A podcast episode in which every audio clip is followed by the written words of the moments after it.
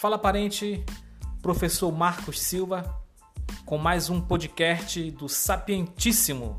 E hoje nós iremos falar sobre a diferença entre duas expressões, a expressão a par e a expressão ao par. Quem nunca teve dúvida na hora de escrever uma frase com uma dessas expressões e ficou pensando: que palavra eu vou colocar, a par ou ao par? Pois é, se você tinha dúvida, essa dúvida vai acabar agora porque eu irei dizer o significado dessas expressões. Então vamos começar primeiramente com a expressão a par, tá? A expressão a par significa estar bem informado, ter conhecimento. Exemplo na frase: Após a confissão, ficamos a par de tudo, ou seja, nós ficamos bem informados de tudo, ou nós tivemos conhecimento de tudo. Então eu coloco nessa frase a expressão a par.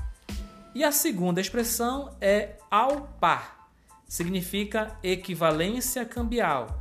Exemplo: o dólar e o euro estão ao par, ou seja, eles estão no mesmo valor. Então, quando isso se referir na frase equivalência cambial, não vai esquecer, você coloca ao par, ou seja, estão no mesmo valor. Então, a partir de hoje, não erre mais. A expressão a par significa estar bem informado ter conhecimento, como já disse, e a expressão ao par significa equivalência cambial. E a partir de hoje a sua dúvida acabou.